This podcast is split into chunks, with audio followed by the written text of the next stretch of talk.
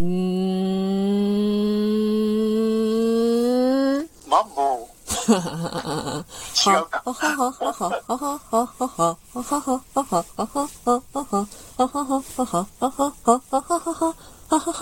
うあきと父ちゃんの？父ちゃんの？資資格応援ラジオ。うう、うー。というわけで、えっと、うん武器の、えっと、この前は、武器、うんうん武器の試験の話しちゃったんだけど、ちょっとそれで脇道それすぎて、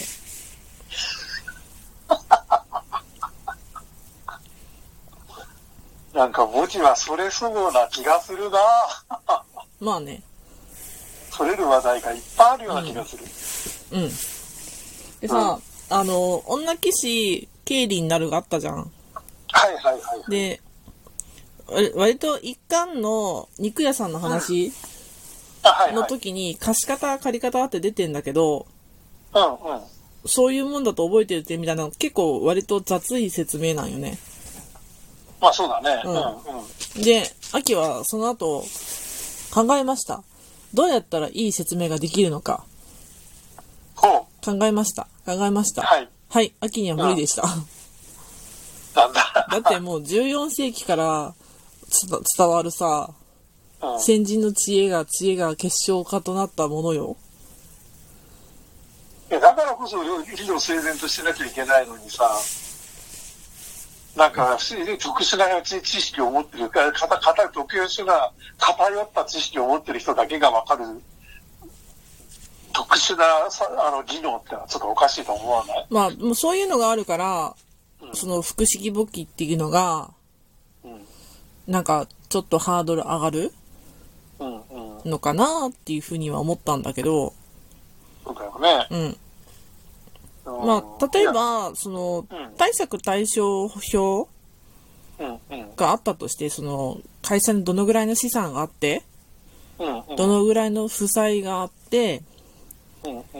えっ、と、か会社として傾いているのか傾いてないのか。うんうんうんうん。まあ、あるいは逆に、あの、損益計算書はい。会社にどのぐらい費用がかかってて、どのぐらい収支が上がってるのか。うんうん。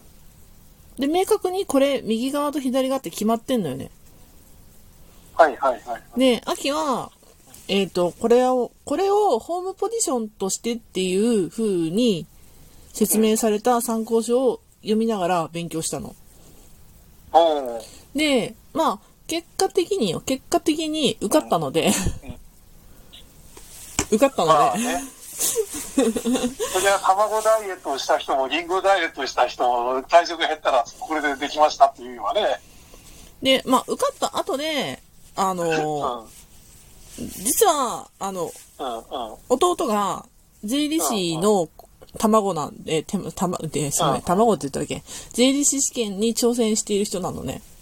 うんうんうん。で、今2科目まで取ってんだけど、うんうん。まあそういう人だからっていうので、いらく、いらなくなった参考書あげるわって言って、ドサドサ、ドサドサってくれたわけよ。うんうんうん。で、それで見たら、結構その、参考書が、まあ、参考書らしくて、うん。あの、ぜ経理の簿記の仕組みとはっていうのから始まってさ。あの、生産表の仕組みはとか、基調にはとか、掛け計算はどうとかこうとかとかって、うん。で、最後に決算してっていう、決算、決算、まあ、言ったら簿記の目的ってさ、その、決算ができる？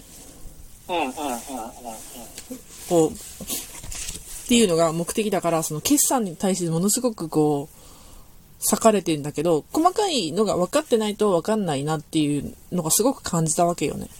うんうんうん。っていうことは、まあ、あの、秋流に言うと、うんホームポジションって言って、例えば現金はうん。借り方にあると、どうとかで、みたいな。うんうんうん。っていう風なのをひとしきり学んでから、あの、損益計算書とか、あ、はいはいはいはい。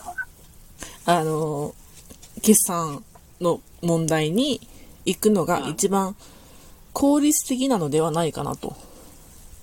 おそれは、効効率的っていうよりも、うんうん。実務につくっていう前提のもとでいくと、うんうん。実務をもとに、うんそういうところから入った人の方が、入った方が、うんうん。その、なんていうのかな、覚えやすい。で、まあ、そうね、秋が実務でやってるとする、やってる作業で言うと、うん。例えば、えっと、レシートが出ましたと。はいはいはい。まあ、じゃあ、もうリアルの今日の話するけど、うん。今日あの、お手紙を出さなきゃいけなかったのね。はいはい。えっ、と、社会保険の手続きのためにお手紙を出す出さなきゃいけませんでした。はい。はい。で、手紙出すときに、かかるのは、えっ、と、かかるのっていうか、絶対必要なのが切手じゃん。はい。当たり前でしょ、はい当たり前でしょそうだね。うん。まあ、切手っていう完成はがきだったらはがきだけどな。うん。うん。まあ、通信費っていうことで。そうそうそうそうそうそう。はい。ただ、郵便局が通信費いくらいくらって言って、まあ80円なんだけど、うん、80円のレシートをくれるわけじゃん。そしたら、会社の業務として、これの84円の、あの、84円の日本郵便っていうレシートを、まず伝票に起こさなきゃいけないじゃん。そしたら、決算うんぬんってやるよりは、このホームページポジションに置いて、一回伝票に起こしてみるっていうのは大事じゃないかなと思うんですよ。うんうんうんうんうん。ただ、まずあの、左側うん。に、通信費っていうのが上がったので、通信費84円っていうのが入ってきて、で、右側に、貸方ね。あ、ごめんねうん、貸方に、えっ、と、現金で支払ったから、現金84円って入るのが、そういう風な伝票を作るっていう風なのが、パパッとできないと、それこそ、な、何回か前に言ったけど、業務にならんわけじゃん。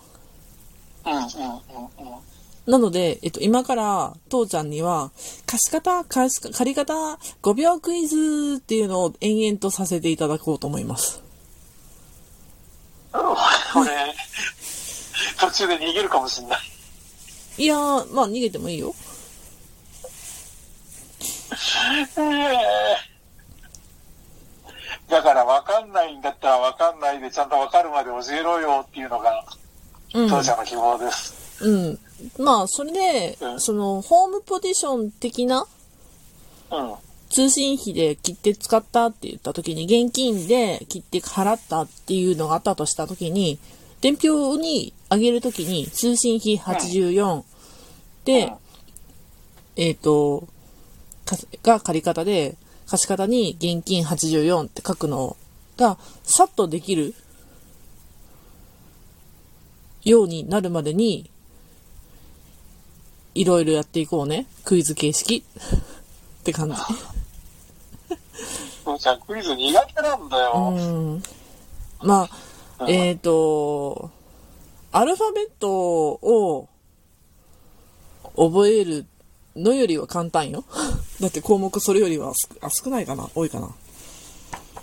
まあよく、よく出る項目は少な。い。でも、アルファベットはどこかで習習うわけじゃん。うん。だから、ドイツ語もフランス語も英語も全部父ちゃんはアルファベット書けるもの？ロシア語も多分書けるもの？うん、そうか。そう、いや、好きだから、そこれ、そそそれくらい、アルファベットぐらいはと思って。まあ、父ちゃんそれで言うんだったら、あれも言わなきゃ。えっ、と、インドネ、インドネシア語も書けるもんって言ったらいい。いやー、それ絶対無理。インドネシアとかタイとかは無理。あのね、インドネシアだったかなうん。あれなんですよ。アルファベットなんですよ。ほう。えっ、と、もう、もろもろ英文キーボードでいける。へえ、あ、それは知らんかったな。うんインドネシアいやとにかくあの、東南アジア系っていうのは、うん。もう、あの、発想が完全にアルファベットと違うじゃない。うん。だからそれこそあの漢字とかのもっと原点になっていくっていうかさ、ああ。うん。だから、あの、イインド発祥の方からうんうんうんうん。流れてくるやつとか、中国発祥から流れてくるくるやつだから、うんうんうんあのーもう英語と全く関係ないところだからさ、うん。うん。で、日本語とも全く関係ないところからだからうん。さは、、話がちゃんと今、ウィキペディア先生に聞いた。うん。ちゃんと、あの、英語と同様にローマ字のアルファベット26文字で表記。発音が英語と異なる。へえ。なので、うん。まあ、アルファベッって何じゃあ、韓ト、国語みたいなやつ？になるのかね。韓国語はハングルだ韓。国語っていうかさ、あの、韓国のあの、なんだっけ、なんとか文字。